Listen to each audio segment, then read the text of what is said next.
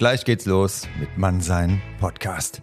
Vorher empfehle ich dir noch zwei Live-Veranstaltungen. Am 18.11.2023 die Macht der Körpersprache, wie du selbstbewusst auftrittst und was eine attraktive Körpersprache ausmacht. Das und einiges mehr mit dem Körpersprachentrainer Uli Wieland in Darmstadt ab 18 Uhr am 18.11. Am 2.12.2023 dann innere Stärke, äußere Ausstrahlung, was Männer und Frauen attraktiv macht, wie du eine Ausstrahlung und Anziehung entwickelst, die andere Menschen magisch anzieht.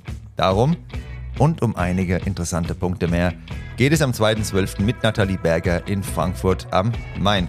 Du findest alle Infos auf meiner Homepage unter der Rubrik Events und in der Podcast-Beschreibung habe ich es dir auch verlinkt. Ich würde mich sehr freuen, dich auf einer der Veranstaltungen begrüßen zu dürfen und jetzt viel Spaß mit der Episode Mannsein Podcast. Bis dann, dein Nico.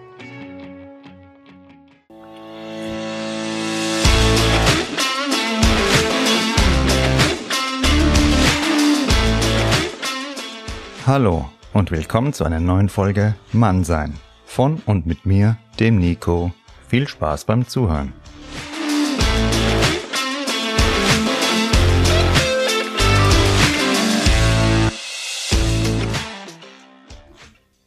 Grüßt euch, meine Lieben, und welcome back zu einer neuen Folge Mannsein. Heute geht es um das Thema Duft. Ihr geht heute Abend vielleicht noch vor die Tür, seid gut gelaunt, habt euer Lieblingsshirt an und dazu tragt ihr einen Duft auf, der nach Urlaub riecht. In der letzten Folge ging es ja um das Thema Style und zum passenden Outfit gehört für mich einfach immer auch ein passender Duft. Wieso ist das Thema Duft jetzt überhaupt so wichtig? Der Geruchssinn ist laut Forschung der vermutlich älteste und bedeutendste Sinn des Menschen. Dies kommt daher, dass der Geruchssinn unmittelbar wirkt. Das heißt, ein Duft landet ohne Umweg direkt im limbischen System unseres Gehirns, genau an der Stelle, wo Emotionen und Triebe verarbeitet und gesteuert werden. Außerdem werden hier auch Endorphine ausgeschüttet, die körpereigenen Opiote. Bei unseren anderen Sinnen, also Sehen, Hören oder Fühlen, werden die Signale, die wir aufnehmen, erst in der Großhirnrinde verarbeitet. Der Geruchssinn, der Kollege, der ist aber unmittelbar direkt, der geht voll vorne in die Fronttür, geht er direkt durch, ja. Die anderen nehmen den Seiteneingang, babbeln noch stundenlang mit dem Türsteher rum, ähm, und der gute Geruchssinnskollege, der marschiert direkt rein. Deshalb ist der richtige und passende Duft so eine mächtige Waffe. Die Erinnerung des menschlichen Gehirns ist nachgewiesenermaßen sehr eng mit Düften, Gerüchen verbunden. Wir wollen nicht als Iltis in Erinnerung bleiben, sondern als eine wohlige Umarmung, alleine durch unseren Duft. Denkt also an das limbische System, wenn ihr euch beim nächsten Mal einen Duft auflegt und macht euch den Endorphinrausch, den ihr mit eurem Parfüm auslösen könnt, bewusst.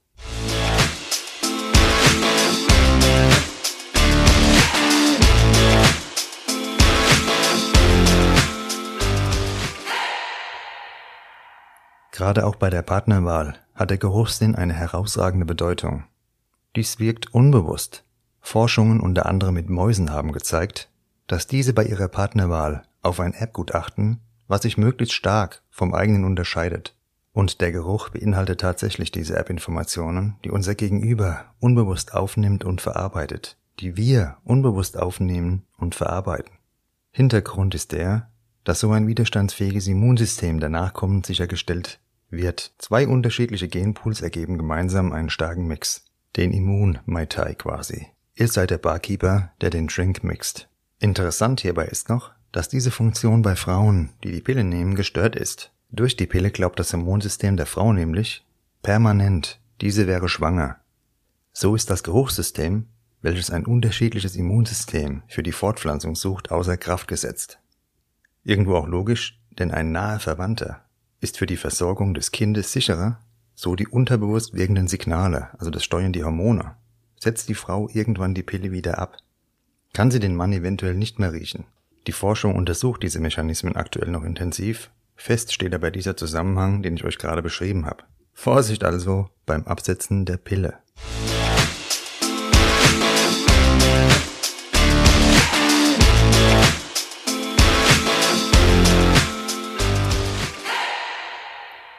Tests mit Menschen ergaben zudem, dass sich enge Verwandte nicht riechen können.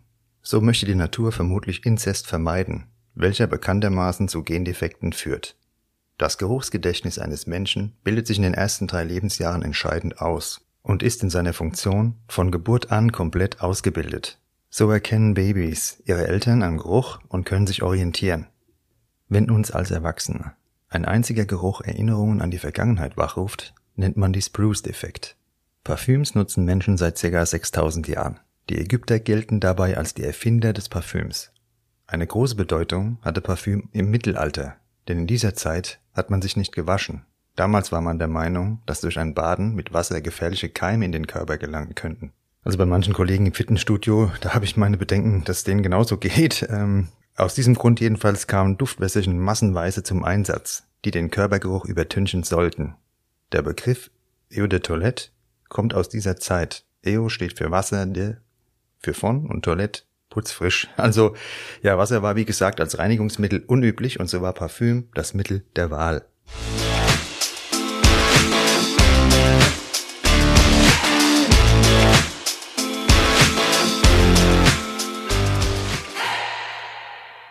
Bei uns Männern wurde auch noch etwas sehr Interessantes festgestellt. Weibliche Tänzerinnen oder Bedienungen, die bekommen an ihren fruchtbaren Tagen mehr Trinkgeld.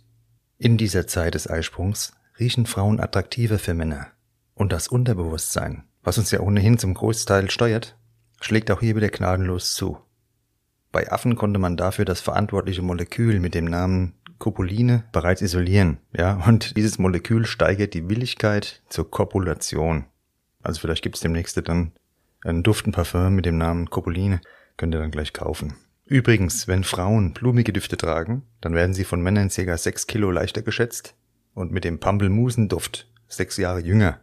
ja, also die Ladies, ähm, haut euch den Blumenduft drauf, ähm, wenn ihr meint, und Pampelmuse soll angeblich helfen. Dennoch gibt es keinen Duft, der jedem gleich gut gefällt und der bei jedem gleich funktioniert. Ich gebe euch jetzt gleich ein paar Tipps, aber die sind subjektiv von mir. Dabei gibt es Düfte, die einfach sehr viele positive Reaktionen hervorrufen und die verrate ich euch jetzt gleich.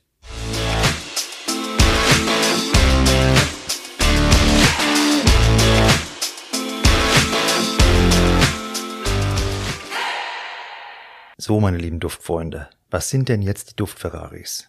Wie gesagt, es ist individuell. Im Sommer gilt aber generell frisch und zitrisch, im Herbst, Winter süßer und schwerer. Ich unterscheide bei Düften Jahreszeit, Tageszeit, Temperatur und Anlass. Im Sommer sind meine Favoriten Amano, oh Mano, Mano, ja, Armani, Aqua de Gio, das ist ein Klassiker, ja, ich weiß, aber ähm, ich habe eine etwas größere Duftsammlung, weil ich Düfte liebe, aber definitiv habe ich keinen Duft gefunden bisher, der mir im Sommer besser gefällt als der Armani Aqua de Gio. Der ist nicht aufdringlich, der ist frisch, dynamisch und zugleich elegant. Wäre noch gute Eigenschaften für einen Mann übrigens. Der Chanel Sport EO Extreme. Das ist auch ein wirkliches Brettes Ding. Ähm, den habe ich eigentlich immer nur im Fitnessstudio nach der Dusche aufgetragen. Aber wirklich so gut wie jedes Mal beim Verlassen des Studios wurde ich nach diesem Duft gefragt. Also der geht definitiv nach vorne, meine Lieben. Für das Büro, da ist der Prada Lom ein starker Begleiter. Der hat eine Irisnote und es kommt so rüber, wenn ihr den drauf habt, als ob ihr gerade aus dem Wäschtrockner gekrabbelt seid und vorher wurdet ihr mit dem geilsten Waschmittel dieser Welt eingeseift. Brutal, das Ding. Im Herbst und Winter, da ist aktuell der Tom Ford Noir Extreme, Noir, also heute habe ich Sprachstörung hier, der Tom Ford Noir Extreme. Das ist mein Favorit. Ähm, das Teil finde ich übertrieben geil ähm, und da verliebt ihr euch am Ende noch in euch selbst, wenn ihr das riecht. Kann ich mal empfehlen. Jetzt haben wir aber erstmal Sommer und da kann ich euch für die heißen Tage auch noch den Dolce Gabbana Light Blue ans Herz legen. Ähm, das ist die Meerbrise auf der Haut. Aber nochmal, ich würde immer im Laden erstmal den Duft selbst auf der Haut riechen. Kauft nichts blind. Die Papierstreifen, die sind das eine, aber jeder Duft riecht auf der Haut noch einmal individuell anders. Lieber wenige Düfte, und die sind euer Erkennungszeichen, also wenn sie zu euch passen, und dann ist das nämlich brachial, das Ding.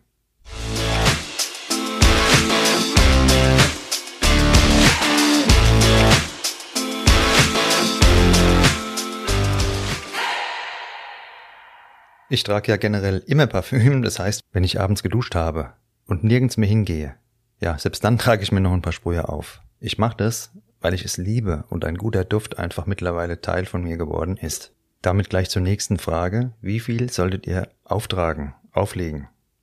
Also auch hier muss man von Typ, Temperatur und Parfum variieren, je nachdem. Das Aqua di Gio, der ist einfach nur frisch ähm, und da haue ich mir schon einige Sprüher drauf. Ansonsten gilt ein Sprüherhals links, rechts, ein hinten am Hals und eventuell noch ein Sprüher und das Shirt. So mache ich es jedenfalls. Nur nicht zu viel, aber auch nicht zu wenig. Die Dosis ist entscheidend, wie bei allem im Leben. Ihr habt heute etwas über die Bedeutung des Geruchssinns erfahren und wieso ihr nie ohne guten Duft vor die Tür gehen solltet. In meinem Podcast geht es ja in erster Linie um innere Werte. Dinge wie Style oder auch Duft sind jedoch Ausfluss davon. Wie ich euch schon gesagt habe, folgt das Äußere auf das Innere und es ist auch ein Zeichen der Wertschätzung euch gegenüber. Zum aktuellen Stand des Podcasts, da möchte ich euch auch kurz wieder informieren, dass ihr auf dem Laufenden seid. Viele von euch, die haben jetzt schon geschrieben und es ist wirklich ein richtig geiles Feedback. Ich danke euch dafür und es motiviert mich auch extrem. Ich freue mich über jede einzelne Zuschrift. Bis Anfang April diesen Jahres war ich ja nicht auf Instagram, ganz bewusst. Und jetzt bin ich da selber sehr aktiv. Ähm, was ich hier mache, möchte ich in den kommenden Monaten, und ich sage jetzt einfach mal Jahren, weil ich kann es nicht absehen, wann es diesen Punkt erreicht, wo diese größere, breitere Bekanntheit beziehungsweise das größere Publikum, Publikum ähm, erreicht werden kann zugänglich machen. Und dazu ist eben Geduld erforderlich, aber auch das Medium Instagram. Was ich aber eigentlich sagen will, in der kurzen Zeit jetzt habe ich super Menschen äh, kennengelernt da, viele neue Kontakte geknüpft, die mich persönlich sehr bereichern und mir gezeigt haben, dass Instagram bzw. Social Media zwar auf der einen Seite sehr gefährlich ist, aber auch die Gelegenheit bietet, tolle Menschen quer durch Deutschland, ja, die Welt kennenzulernen. Ähm, ich freue mich total über die Bekanntschaft mit euch allen und danke jedem, der mir vertraut, folgt und die Sache unterstützt. Wenn euch etwas auffällt, könnt ihr mir es jederzeit offen mitteilen. Der Algorithmus von Instagram und das geänderte Konsumverhalten dort ähm, machen ein schnelles nach oben schießen der Followerzahlen aktuell so gut wie unmöglich. Also wenn man bei Null anfängt. Ich habe mich jetzt auch mit Leuten ausgetauscht oder tausche mich mit Leuten aus, die wirklich Ahnung auf diesem Gebiet haben und ja, mehrere zehntausend Follower bei sich im, im Programm haben. Und die haben mir das bestätigt, dass man halt eben mit, nur mit Qualität oder so Posts, wie ich jetzt eigentlich vorhabe oder wie mein Plan war, konnte man vor ein paar Jahren noch, vor zwei, drei Jahren noch Riesenreichweite erzeugen, aktuell nicht mehr. Jedenfalls nicht in kurzer Zeit. Ich bin dran, ich probiere aus, ich habe euch, ich habe Geduld. Ähm, also auch eine sehr gute und wichtige Übung für mich selber, denn am liebsten will ich immer alles sofort. Ja, wenn ich irgendwie was in den Kopf gesetzt habe, es muss sofort sein. Nur die guten Dinge, die brauchen Zeit im Leben. Und was ich da mache, ja, ich sag's jetzt einfach mal, ich biete euch ja, oder ich biete ja Inhalt. Ich möchte ja einen Mehrwert geben. Und versuche wirklich diesen Mehrwert auch zu liefern. Klar, wenn ich jetzt eine weibliche Granate Anfang 20 wäre, die ständig halbnackte Bilder mit eingefrorenem Grinsen, ich sage jetzt bewusst nicht lächeln, hochlädt, dann folgen schnell ein paar tausend Leute. Ja, aber um was geht's da? Ähm, wenn sie irgendwann mal nicht mehr so aussieht, wo sind die Follower dann? Warum sind die da? Brauchen wir nicht drüber reden, ne? Ähm, also wir sind dran. Und weil Geduld so ein wichtiger Erfolgsfaktor für das gesamte Leben ist, geht es in der kommenden Folge auch genau darum. Egal, wie schnell oder wie oft man eine Sanduhr schüttelt, der Sand fließt in seinem Tempo und wir schauen uns an, wie kraftvoll es sein kann, wenn wir diesem natürlichen Fluss aus unserer Entschlossenheit und dem Faktor Zeit vertrauen. Habt eine gute Zeit, bleibt stabil, genießt das Leben und bis zur nächsten Folge. Macht's gut.